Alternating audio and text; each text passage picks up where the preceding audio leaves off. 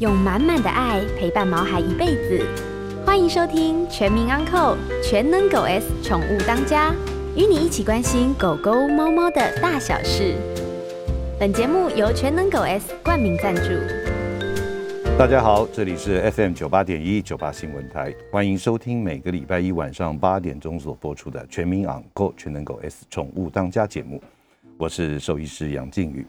那我们今天的节目呢，在脸书的 News 九八官方的粉丝团也有同步的直播，所以各位有兴趣的听众朋友呢，也可以借由脸书来看看我们的节目啊，哦，这样一定格外的有趣。那当然呢，您有任何的问题，也欢迎您扣音进来，也可以在脸书上留言。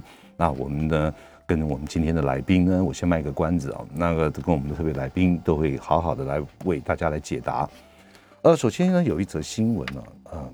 其实要讲这个新闻之前，我必须要再说，呃，这个因为这个 Delta 这个病毒在进入到了校园啊，现在目前是幼稚园，但是呢，我相信因为九月的开学，所以在很多群聚啦，很多这个真的是有时候是可能没有办法避免啊，所以还是要请大家多多小心。那当然也这个呃，该打疫苗的赶快去打啊，这个赶快就是达到一个基础的免疫，免疫之后呢，就算你得到。啊，这样子的这个新冠肺炎呢，也不会到重症的这样子一个，甚至于会有生命危险的这样子一个情况，所以这是非常非常重要的。啊，那昨天呢有一则新闻啊，就是农委会主委陈吉仲，呃，陈主委呢，他昨天到了立法院出席一个呃这颁奖典礼的颁奖什颁什么奖呢？就是校园犬比赛，就说你对校园犬的一些这个照顾啦，或者设备啦，或者等等之类的哈。那我想要讲的一个重点就是说。呃，因为日前呢，我们都知道那一百五十四只猫的这个安乐死的这个事件，那社会大众都非常的关注，所以呢，这个陈吉仲主委昨天就说了，农委会啊，现在已经规划成立这个宠物管理科，也就是说，在这个呃畜牧处之下，它直接就成立一个，因为之前是动保科，那动保科呢，这这个掌管了很多动物的一些事情，那现在针对宠物。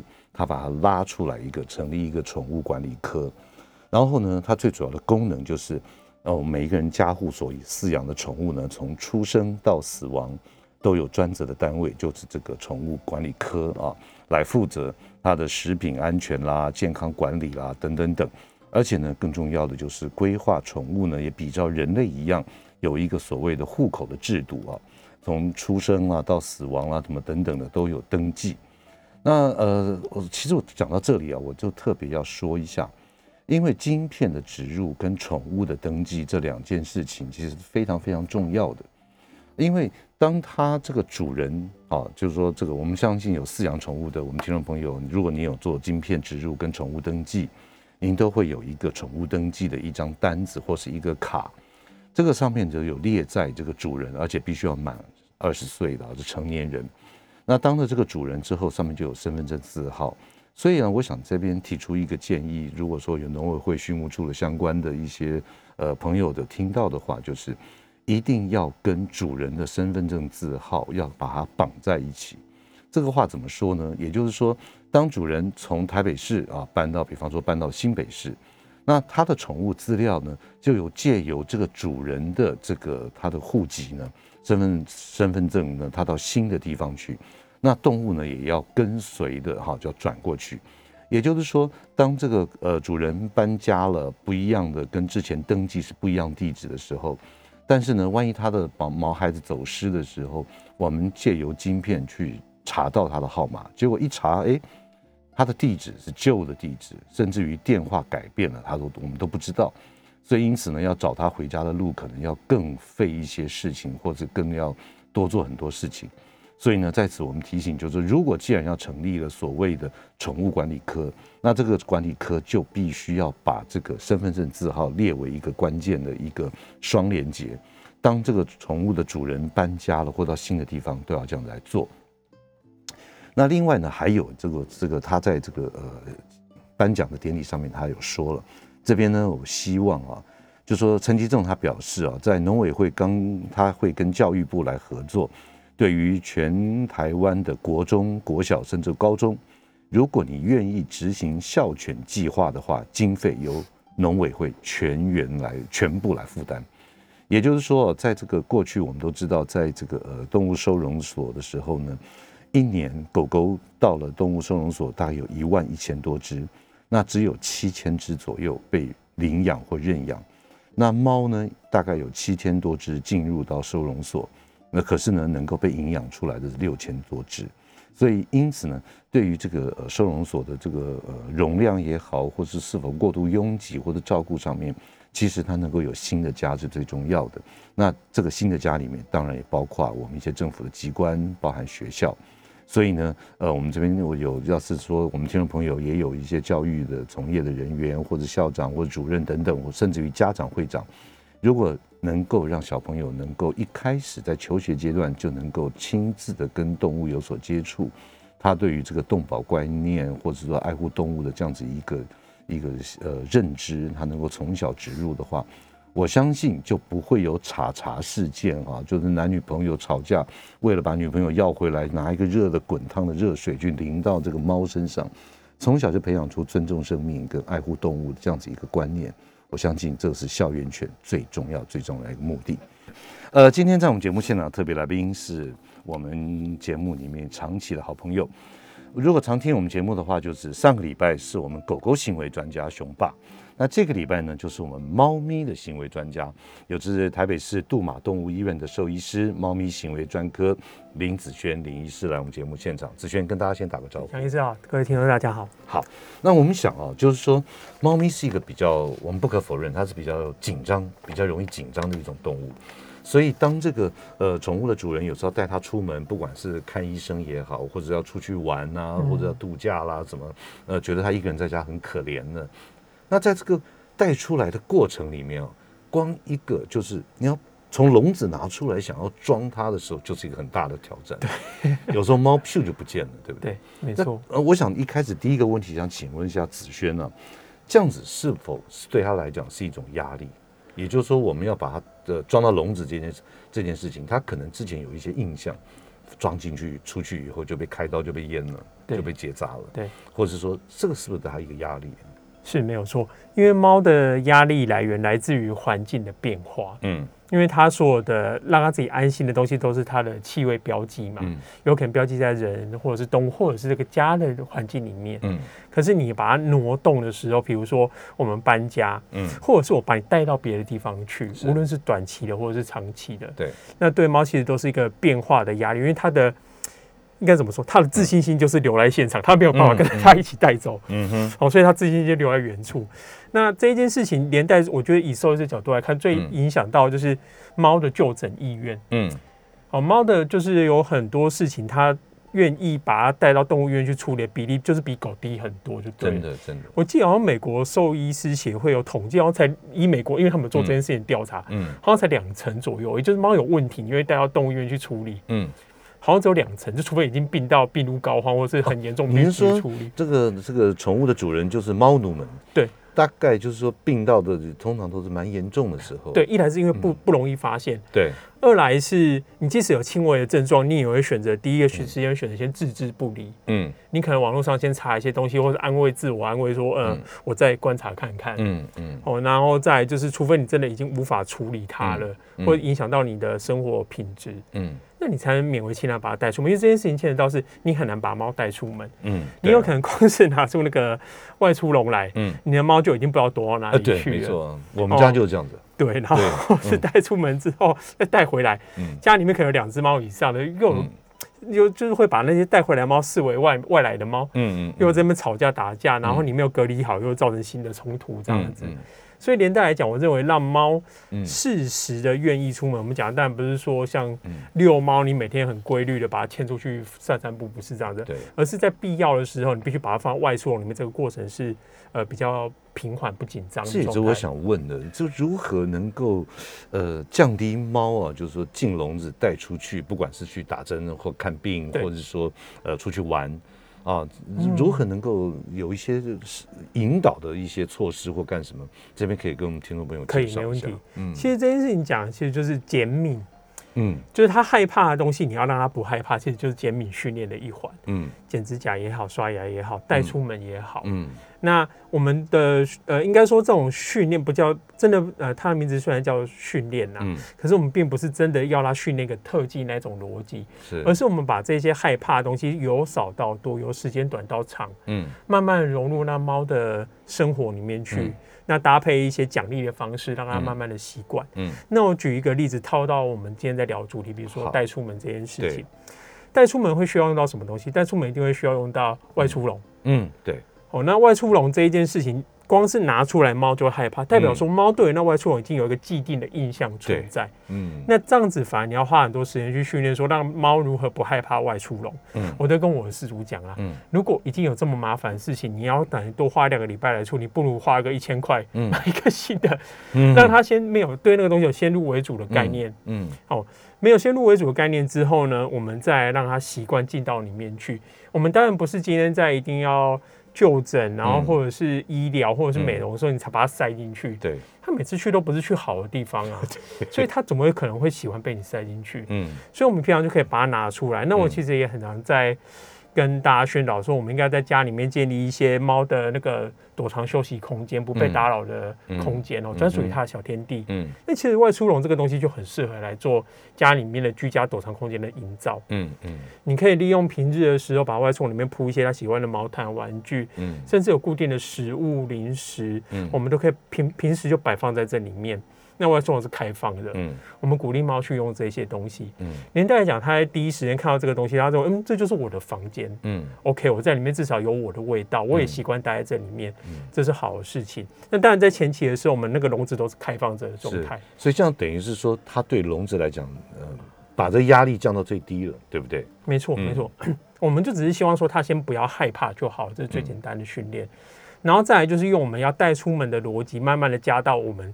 笼子里面的，比如说我们要关起笼子来，我们要提起笼子来，嗯，我们要带它出去，但是出去不是真的出去哦。训练我们可能是带着它走到楼梯口，嗯，走到电梯门口，听那些震动，或者是你走动的那种震动感而已。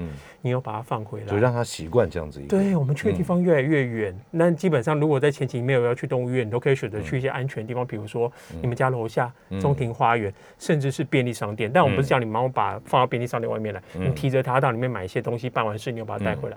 我喜欢说便利商店原因是因为我们台湾便利商店有很多不同的气味跟声音，很适合来做猫的减敏的训练。哦，也就让它习惯，反正我出去玩玩嘛，并没有很不好的一个印象。对，那当然可以接触到很多不一样的东西，但都无害的。好，呃，今天在我们节目现场啊，真的好不容易这个到现场来了哈。现场特别来宾是台北市杜马动物医院猫咪行为的专科医师哦，那个子轩林子轩林医师。我们今天的广告再来好好问他。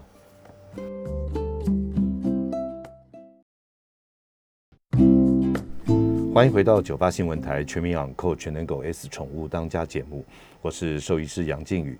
今天在我们节目现场的特别来宾是台北市杜马动物医院。猫的行为兽医师专科医师林子轩林医师啊，哎，子轩，我在我想请问的，我我可能要要插一下题了，因为刚刚我们在第一阶段的时候，我们聊到，哎，猫进到笼子里好像似乎是一个压力，是。那顺应呢，我们常会听到，哎，有些听众朋友或者有些我们的来就诊的客人会说，哎，这个好像是忧郁，或是说，哎，这好像是焦虑。我想说，依依照您这个呃猫咪行为的这样子一个观点，专科的这样子一个观点来说，猫的忧郁跟猫的这个焦虑到底有什么一样不一样？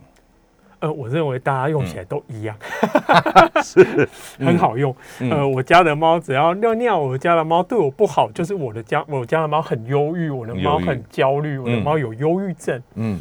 好，诸如此类。其实我很常在我的门诊里面听到这样子的讲法。嗯，但事实上，忧郁症导致于相关的问题，哈，嗯，其实应该这么说好了，它是很严重的。嗯，它是很严重。我们常常讲说，比如说，也呃，大家很常在讲的心因性舔毛，嗯，过度舔毛这件事情，对，很多人都说我的猫秃掉是因为它心情不好，它忧郁症。嗯，很多人都这样讲。对对对。但事实上，大家都没有想到一件事情：如果你因为呃，焦虑跟压力导致于你的毛发都已经脱落掉了。嗯，那事实上是一个非常严重的问题。毛发脱落不见只是其中一环而已。我常举一个例子，比如我都举例给那些四主听，我举什么例子？嗯，像呃，二战时期纳粹集中营里面的犹太人，里面受到一个非常压迫紧迫的生活，里面呃营养状况不佳，卫生状况不佳，有一餐没一餐的，而且你压力非常大，你什么时候被处决掉都不知道。嗯，在这个情况之下，因为营养不佳、健康不佳，所以你的毛发不见脱落，嗯，皮肤看起来泛黄苍白，甚至得了很多病。对。那个都只是众多的问题其中一件事情而已。你也会看到连带他因为吃不好喝不好，连带他的精神食欲大量下降，甚至很多疾病容易产生。嗯，哦，这就是我们来讲真正的处于长期的压力之下造成的结果。嗯。那事实上，你的猫在家里面，多数人的猫大家都白白胖胖的，嗯，心情也都还不错，反正只是毛不见了，嗯，所以我们都在讲说，哦，如果是这样子的话，多半都没有什么压力上的明显的问题啦，没有到达焦虑、呃，忧郁症、忧郁症这样子的等级，因为有的话，你的猫一定会有很多的连带问题会产生在它身上。那反过来讲，难道猫就不会焦虑或忧郁吗？嗯，当然会啊，焦虑跟忧郁就跟我们正常人一样，其实我们正常健康的人每天还是会面对一些压力，对。呃，让你烦躁的事情，可是我们因为身心比较健康，嗯，我们没有因为精神性疾病说，比如说忧郁症，嗯，那我们很自然可以把这些小小的无形的压力给排解掉。有可能我我去买个手摇，我多花五块钱加个珍珠，我就爽了，嗯，财富自由，对不对？嗯嗯嗯，夹钱出去的时候多两多夹两块米血，我就很开心，嗯，哦。我们就可能会多花一点手机这样子，这个可能就是转移我们的注意力，把压力从别的方式宣泄掉，这是正常健康的状态之下。那事实上，猫的问题是什么？猫问题是，其实它没有办法帮自己安排这样子适合的消遣活动，是它可能就转嫁出变成别的行为，可能是嚎叫、咬人，或者破坏家里面，或者是用不当的方式吸引你的注意力，好诸如此类的。那我们就会把它转转嫁为说，哦，因为它就是。忧郁症是我觉得这个程度上有点不太一样，不太一样的。对对对。OK，好，那接下来我我我，其实今天有好多听众朋友都有来在留言的问哦。我想说第一个问题啊，就是到底站在一个呃猫行为专家的这样子一个看法里面，今天我们带了猫到了动物医院，嗯，好，这个过程我们就先跳过了。它到底在诊间的时候，对这个猫来讲，哈，就是。主人站在这个诊疗诊疗室里面陪着猫比较好，还是主人不在诊疗室？对于在整个看诊过程或者怎么样，对猫也好，对兽医师也好，对主人也好，哪一样才是最正确？其实主人在身旁确实是最好操作的。嗯。因为我想杨医师，你敢认同有些不好抓的地方，就靠近头的地方，对对，饲主去安抚它，反而不太会产生攻击，严重攻击，事情反而比较好保定。哦，因为饲主是他唯一当下可以配合他起移动的资源，对，而且他唯一认识的人，认识的气味标记。可是连带来讲，动物医院我们也常会建议是说，我们可能要设置针对猫的部分，我们可能要多一点巧思跟小小小的设计，嗯，比如说声音的干扰性，嗯，可能在诊疗间近太近我们的住院区，或者是前面在候诊的区域，嗯，那有可能会有狗的声音，有狗的味道，或者其他猫的声音或形象，包含怨猫怨狗，嗯，有时候也会造成呃来看诊的就诊的猫紧张，嗯。嗯，好，那包含就是气味的干扰，嗯，有可能是这个诊疗间的消毒药剂、嗯，药品，或者是别的动物的味道，哦，那包含整间，因为我们为了要呃我们在检查视诊的时候，我们要目视一些病灶嘛，嗯，我们需要的是白色又清楚的光源。可是这样子的光源多半对于猫来讲是非常紧张，所以我们如果是长时间的就诊，或者需要花时间跟饲主好好聊聊的话，我们就考虑把这些东西给做个。区隔，区隔，对我们光源可能稍微调，所以也就是说主人在身旁是最最最好的。对，然后连带讲环境也要搭配调整一下。OK，好，那那接下来您刚刚提到一个重点，因为主人在可能比较好扶着，比较好抓。嗯，那当然在我们兽医这个呃专业术语来讲，我们叫保定啊，就是把这个动物保定啊，怎么样安抚啊这样子。那如果说这个猫，我们通常都知道，如果你要去要去保定它或者抓它，不管是抽血也好，呃，检查耳朵也好，或者。一 even 剪指甲也好，它的反应都非常大。对，所以有怎么样的一个所谓的低紧迫的一个保定，也就是说让他不要觉得压力那么大，然后呢也还 OK。那这样子可不可以跟大家介绍一下？可以，我们就不管是主人也好，或者是医生也好，怎么样叫低紧迫的保定？好。以饲主的角度能做到，我就是像杨医师你提到，我们会分两区嘛，一区是兽医师的部分，一区是饲主的部分。对对对。那饲主部分，我觉得其实大家可以看你的猫出门警戒紧张的程度。嗯。像有些猫就是。呃会喵喵叫抱怨个几声，可是它也因为紧张而不太会动。嗯。或也不会过度换气，嗯，也不会有那个血球数值快速上升，对对对，哦，诸如此类的问题，它就只是不爽而已。嗯，那如果还可以操作，当然还是可以做。嗯，但是如果你觉得这件事情造成你的困扰，甚至你的猫因为紧张的问题造成检查很多东西都不能做，嗯，检测数值也可能不准确。对，一激动啊，血糖就高了。对对对，我肌酐酸之类的东西都抓起来，对对对对，验验出来就很不准啊。对，那我们通常有这样的情况，我们下一次就会有心理准备，比如说，哎，你的猫如果下一次再来的时候，我们可能以可以先开一些呃镇静的药物，协助你让猫出门的前要出门前半个小时一个小时先吃一下，嗯，然后到诊疗台里面之后，它就不会处于这么激动的状态，嗯，那至少我们可以帮这些猫做一点。事情，然后更进一步做一点事情，这是第一个药物的部分。那第二个东西是，其实有一些市售的放松的用品，比如说呃费洛蒙，嗯，比如说呃情绪稳定的保健，比如说帮猫草的相关制品。有些猫吃的不是嗨，它是放松的，那也可以用。那嗨的我不建议哦，你嗨的就是来这边就发酒疯了，发酒疯。对 对，嗯。然后包含猫喜欢的东西，毛毯、玩具，甚至一点小部分的食物，你可以带在身边作为安抚使用。嗯嗯，因为它对那些东西都是有既定印象的。哎，真的，因为我记得有一只猫，它它主人在看诊的时候，就拿那个什么肉泥啊，啊它非常专心，因为我们帮它打针，它都不理我们，它就在叭叭叭叭叭叭叭在舔。对对对对，没错没错。然后针那个肉泥比较重要，然后那针扎下去就跟一个小蚊子叮一下一样。是是是，对，OK，就诸如此类的做法。所以说这种所谓的低紧迫的一个保定，就是说可能事前的先来有一些镇定，由兽呃兽医师开哦，对，不能乱用。没错，有兽医师来开一些镇定药物或者是一些其他的东西来降低它的紧张的程度。没错，或许就可以达到一个保定的效果。对，那是四组的部分。嗯，对。好，那我想说这个。呃，宠物毕竟长时间还是待在家里，没错。所以在家里面的时候呢，平常怎么样可以训练呃您的猫咪跟你之间的互动，来降低猫咪呃外出或者看医生的时候呢，它的恐惧感。除了我们刚刚前面讲到那个外出笼的前置的训练之外，我都会需要饲主去考虑一件事，因为大家。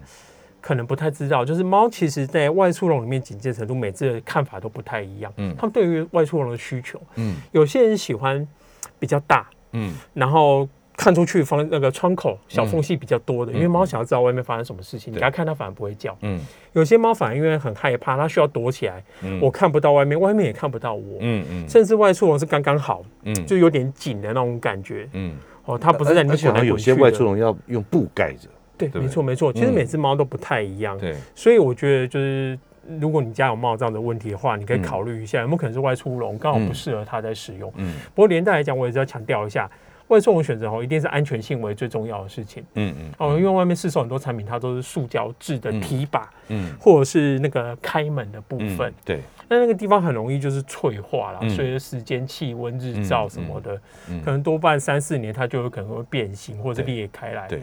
那有时候就是在骑车或者提出来的过程里面撞到，干嘛掉在地上？嗯，猫就趁机跑掉了。对对对。哦，所以我都会建议大家部分，大家哦，就是由于提把跟门的部分、扣环的部分，一定要是找金属的产品的，这是安全性的问题。哎，没错。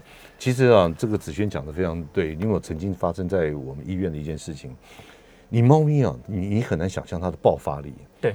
它那个哎，都装的好好的，结果一到我们医院来说，它在听到或者怎么样吓到。噗！就撞那个、那个、那个塑胶的那个门，啪出去就跑了。对啊，所以真的，呃，子轩讲到一个重点，用金属的，不管是提把也好，或者门也好，这是非常重要、非常重要的一件事情。那今天在我们节目现场的特别来宾是台北市杜马动物医院猫的行为兽医师林子轩。那我们今天的广告，广告之后呢，我们也开放口音。如果你听众朋友有任何的问题，都欢迎您口音进来。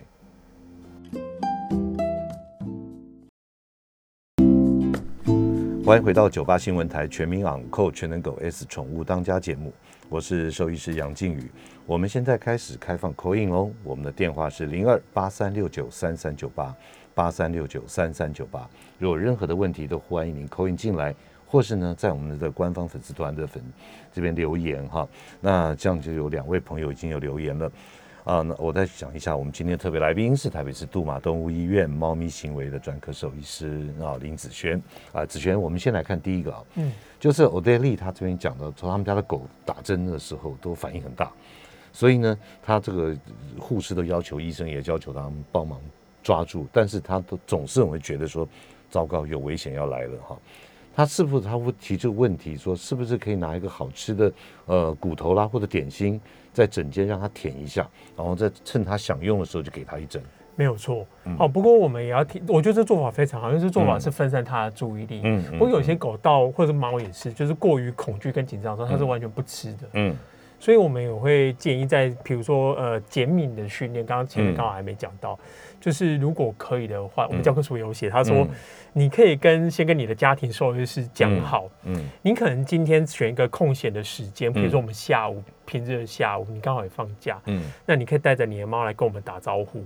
你今天也没有来干嘛？你就是带着你不是来就打针，对不对？对对对对，就建立一个良好的印象。嗯，就像我们小时候去小儿科，不见得是真的为了看病，有时候是打针，有时候做身体健康检查。对对对。那我们每次去都会拿到玩具，或者医生就是很喜欢跟我们棒棒糖。对 棒棒糖，在我们那个年代，对对对对，给妈糖那种。对，然后其实我们就建立一个，就是那个小儿科医师叔叔，人还不错，我们也可以去找他聊天那种概念一样，就看看看病的时候没有那么紧张害怕。对，所以也可以做这件事情。比如说，我们跟柜台打个招呼，在柜台问一下猫，或者是真的医生出来，嗯，那你拿着你准备好零食，我当好人嘛，不要一听到我当黑脸，我也当白脸，我拿出他喜欢的肉泥，就是边跟你聊天边喂喂他，哦，就大概是这样子。就是简单讲，营造一个友善的环境，没错，对不对？OK，好，其实呢，所以呃，我对你听到了哈，就这个还是不错的。那另外还有一位听众朋友呢，观众朋友，他问他说。我们家猫咪很喜欢在我整理阳台植物的时候跑来凑热闹跟破坏植物，而我不在阳台，它就不会有这样子一个去理这个宠物这个阳台的植物的这样子的行为，它该怎么办？嗯，就是植物的部分，我还在提醒各位各位朋友哦，就是猫的有毒植物其实还蛮多的，嗯，所以你一定要务必呃。管理好这个部分，然后如果你不清楚，你可以上网去查询一下，像美国 ASPCA 他们列出一系列的查询系统，还蛮完整的，针对狗或猫。哦，然后第二个事情是，为什么平常你在的时候，呃，猫就不太会，呃，反而会去比较多？你不在的时候，其实我还蛮想问这个吴宝利，就是说你在做你在做家事的时候，做其他的事情，它会不会也来？对对对对对，因为有的时候是因为猫刚好就是喜欢接近人的身边，人到哪里它就移动到哪里去。那就像呃，你有时候在客厅可能看电视，或者卧室准备划手机要睡觉之类的，猫就跟得到你移动的空间里面去。对哦，所以我认为有时候只是因为跟人绑定在一起啊。那但有时候猫就会没事找事做，因为在那边，然后身边又没什么好玩的，也没有什么休息的地点，刚好有一堆很奇怪味道的东西存在。虽然我不喜欢那味道，可是我可以去嗅闻、探探趁机探索一下，了解一下。对对对。嗯，OK，好，这样子就回答我们吴宝利的这个问题啊。好，接下来我这样问一个问题，因为猫咪啊，我不晓得你有什么经。我们家的猫咪我是这样子，我只要每天回家。它一定会从头到尾帮我闻一遍，因为毕竟我接触到很多动物嘛，所以留有一些气味，所以它就会检查一遍你到底今天去哪里了我干什么的哈。所以呢，如果说家里面如果养的不止只有一只猫，其实这也是听众朋友问的问题。如果家里面不止养一只猫，那当你带其中一只外出回来以后，一定有其他动物，因为你到动物医院也好干嘛，它就会开始哎，好像你是外，我不认识你了。我可能一进来我就先 K 你或者怎么样，然后闻到很多奇怪的味道，这样子的话该怎么办呢？嗯，其实这个就是猫的群体气味，它就是不协调。嗯，我们辨认个体的方式，比如说你家养了五只橘猫，嗯，我们看起来都很像，可是他们可以分得出来谁是谁，是因为是靠鼻子去辨认的嘛。嗯嗯。那你今天到外面之后，你可能混了别的。物品的味道不见是别的动物的味道，你再回来，我对于你的辨识度就下降，就是会下就会下降了。嗯，那我就认不出来你是谁。嗯，那与其要我猜你是谁，我认为你就是入侵者。嗯嗯，我这个环境资源有限，你不应该存在。我先来给你一个下马威这样的。对对对对对，所以通常我们都会建议说，尤其是刚回到家的二十四到四十八小时，嗯，至少先做一个短暂的隔离，有可能在他自己的呃你自己的房间、客房或者是其他地方，嗯，让这些猫慢慢的恢复这个。室内的群体气味，嗯，你不用刻意做什么，就让它待在那边就好。然后那个地方有它的水、食物、猫砂盆，嗯，这样子就可以。哦，也就是说，可能外出回来就不要直接就融入到这个一群猫里面。然后也不用做刻意什么训练的，是不需要。它需要只是让气味稳定回来，缓和下来。对对对。OK，哎，这个这个其实是蛮蛮那个的哦。嗯。好，另外另外一位这个呃朋友有问啊。因为这个疫情的关系，很多人都在家里面上班也好，网络教学的视讯啊等等。结果呢，我们的猫呢就一天到晚咬一下这个电话线，咬一下什么这个笔电啊这些线啊充电啊怎么样的。那那干脆我们就说，哎，既然你咬坏了，我就送你一条好了。结果呢，送给他反而不咬。这到底是他们的这个判断的准则是什么？还是说有什么样一个方式可以来解释？这个哦，嗯，我发现大家都在考验我。对对对对对，好家在我有养小孩，所以我知道这是什么回事。OK，嗯，哦，我举一个例子给你们听呐。嗯我把我儿子放在我诊疗间里面，我没有在看诊，可是我希望他那边等我，我在忙别的事情。嗯，他就会开始拿我跟他讲说不能拿东西，有可能是抽屉里面的一些器械、笔，或者是一些听诊器。听诊器，对对对对对，嗯，他可能会觉得当下会觉得好玩，因为他没事嘛，他就开始这么东弄西弄。对。可是如果我把那些东西，因为他喜欢弄，对不对？嗯。可杨医师，我问你一下，如果我把那个东西当成他的生日礼物送给他，你觉得他怎么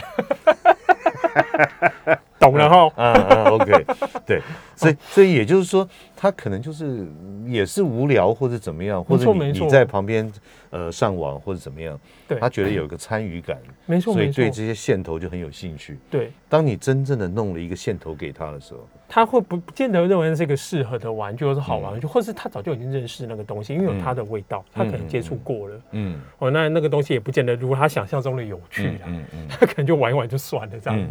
OK，好，那最后呢，还有一个小小的问题啊，就是这是我私人问了，猫咪是否对于这个人的喜好度是跟年龄有关？比方说，哎。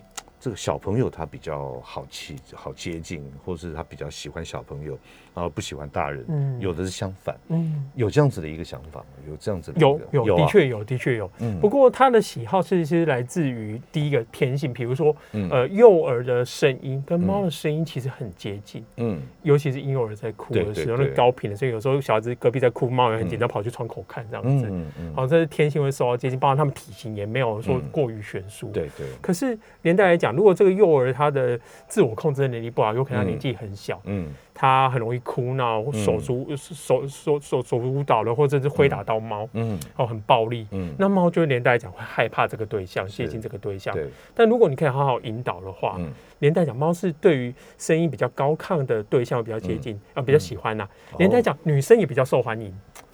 哎，我们男生好像也有哎，有对出手出脚的，我即使把声音放低，我的音量也比较大。所以连带来讲，就影响到这个部分。哦，哎，这这这，我我我的确有这样子一个感受。所以说，这个有时候小朋友喜欢抓一下尾巴，嗯，踢一下或者摸一下这样子，他反而是觉得是一个侵扰的行为。对对，所以这个不见得这猫咪一定是喜欢大人或小孩，而是一个互相相处的一个过程里面。没错没错。OK，好，哎，子轩，我想让我们刚刚哩哩啦啦，我们讲讲了这么多啊。呃，我自己个人的感觉就是说，我们今天最主要来跟大家分享，就是如何降低这个压力所造成的一些这个焦虑啊，或者什么样的程度。在这边可不可以再趁我们要进广告的一分多钟里面，再跟大家总结一下，或者说，哎，做个小小整理。因为猫吼是一个很被动的动物，嗯，所以我们无论对这只猫的熟悉感有多少，都会告诉我是说，你不要没事像监视器一样一直盯着它来看，甚至买个宠物摄影机，一个镜头一直对着它。我想各位应该有个经验，就是你拿手机对着猫的时候，猫反而会回避镜头。对，没错。那我一开始真的不知道为什么，我在某一次拍节目的时候，把脖子让扭过来。对对对，摄影师跟我讲一件很有趣的事，我认为非常有道理。他说。他曾经在哪个地方看过？他以前拍野生动物，他说那个镜头也是老老派摄影师跟他说，那个镜头对动物来讲很像动物的眼睛，嗯，所以很像是一个东西盯着它正在看，所以有些猫感到不自在，它就开始回避掉。那不论讲是镜头也好，或者是我们平常跟它互动也好，过度关注本来就是一个压力的来源。OK，所以。减低这个 这个压力的话，第一个就不要过度的这样四目相对。对对对，就是你过度的把专注力绑在这身上，一直要求它跟你互动啊。猫是比较被动的动物。嗯。然后第二个事情是，其实是日常的减压空间本来就要做好，比如它休息的地方、它躲藏的地方，我们就不应该去打扰它。嗯嗯。哦，我们营造一些让它舒服的地方，不见得是床底下，你可以设置一些舒服的睡窝啦。嗯。哦，然后第三个东西我要讲一下，就是呃。呃，我们在讲焦虑这件事情，其实我们也可以借由人的引导，嗯，哦，环境的设计，简单讲就是我们放松我们自己的心情的话，嗯，猫年代讲也会比较，它也会体感受得到，对没错没错，因为人是它最重要的一个资源来源，所以如果你越来越紧张，它越来越紧，然后猫就变更紧张，那猫变更紧张，通常你也会更紧张，嗯，所以我都要求说，我们跟男猫很难讲道理，可是你可以安抚自己。对，好，呃，今天在我们节目现场的特别来宾。是台北杜马动物医院的猫行为专科医师林子轩。我们接段广告，再马上回来。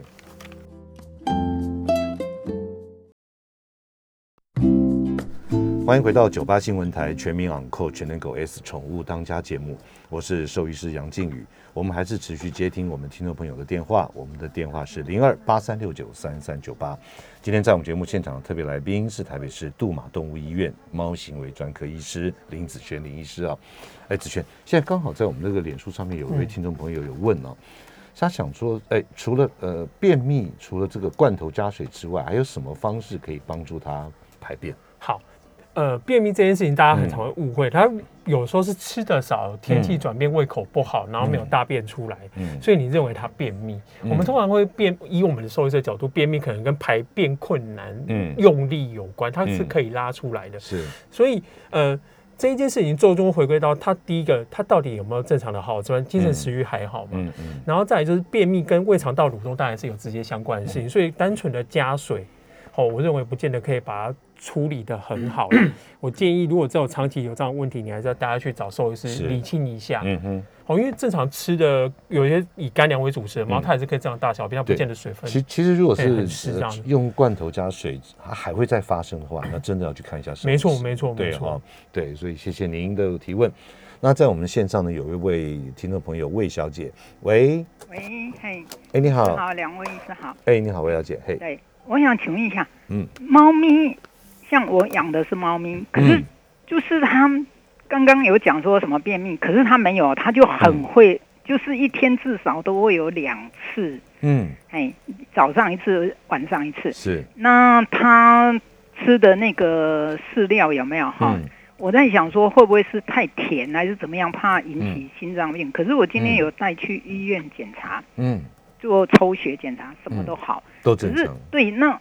那又很会那种小便，都是一点点一点点好几次。那这个第一个，这个是我的问题想要问的哈。嗯，对，它大那么多次，那个是正常吗？然后，然后再来，我想问一下，嗯，猫咪因为它都是吃无骨的，我没有给它吃过有骨的，嗯，那这样子对它的那个发育会比较好吗？然后，嗯，还有一个就是说，嗯。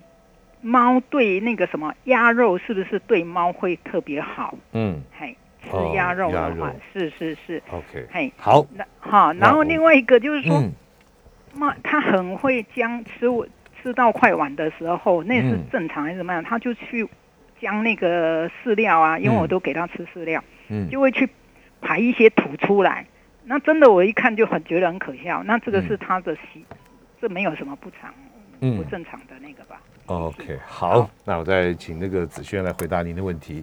来，第一个，他这个便便两次。好，其实我们先就让他排便的次数，无论是大便或小便，嗯。正不正常哦？因为有时候猫吃多，本来就喝多拉多，这是正常。食物吃比较多一点，大便次数就多；水喝多一点，尿尿次数就多。对。那无论它正不正常，嗯，我认为它必须就是透过定期健康检查去做。嗯。那我们会建议啦，如果你的猫低于七岁，一岁到七岁的成猫，但每年做一次，每半年到一年嘛。嗯。那可能年纪更大，就更加的频繁，有可能每半年或者针对重点的部分去做。刚刚魏小姐有讲说，我们今天去检查都还算正常，还算正常。不错。对，还不错哈。如果你有什么疑虑的话，比如说你认为它尿尿。尿很少，尿的很频繁，嗯，那是否在跟兽医师多针对这部分讨论一下？你有可能下一次我们可以针对他的下泌尿道、膀胱多来看一点什么样不一样的做个超音波检查，没错，哦，这个是可以做的事情。对，然后在第二件事情是鸭肉，鸭肉的部分，嗯，嗯，猫咪吃鸭肉是否 OK 的？这样不错的。呃，其实无论吃什么肉都会有猫过敏。或者是有呕吐不适的情况，没有说一定一百分或正确，绝对不会出错食物。嗯，所以它到底是不是这样吃，或者长期吃下来对它的健康，比如说有没有过胖、过瘦、营养摄取不良，包含您刚刚提到一个问题，就是五谷的问题。对，很多人坚持说我食物一定要无谷，食物一定要水分超高，我食物一定要怎么样？嗯，可是，一样以我们寿司角度来看，没有一百分的食物，从来都没有。所以有没有适有没有适不适合他这件事情，还是回归到定期的健康检查。对，因为个体状态不同嘛。对。对，OK，好。那魏小姐刚刚那个呃，子轩跟你回答你的问题，还有一个吐的情况，对。对对，还有就是吐的部分哦，多半跟很多猫有两件事情你要厘清，它到底是有胃肠道不是敏感或过敏的问题，造成它习惯性的呕吐或者拉肚子。嗯，这第一个要厘清。第二个，如果它头好壮壮，单纯只是吃完不久马上要整坨吐出来，嗯，那我们多半看到的临床情况就是因为它吃太快，嗯，好，那连同空气吃下去，那我们常常讲了，因为猫的胃肠道是水平的嘛，对。啊，不像我们人，有时候吃太饱、吃太快，我们打一个嗝，嘣一声就气体就吹出来了。那很多猫可能在 动的过程里面，嘣一声就全部就是枕头就还给你这样子。好的，好，那魏小姐刚刚真的谢谢啊，我们子轩也回答了您这样子的一个问题。那因为时间的关系，其实我还有两三个问题，人家一直写在这边叫我问的，对我真的没有办法，来不及了哈。那我们下一次我们在节目现场，我们再来好好问你。好，那今天非常感谢台北市杜马动物医院猫咪行为兽医师林子轩林医师到我们节目现场，跟大家分享有关于猫咪一些压力啊，外出的时候一些那怎么样能够缓解或者改善哈。那谢谢子轩。每个宝贝都值得最好的，爱它就是一辈子。本节目由全能狗 S 冠名赞助。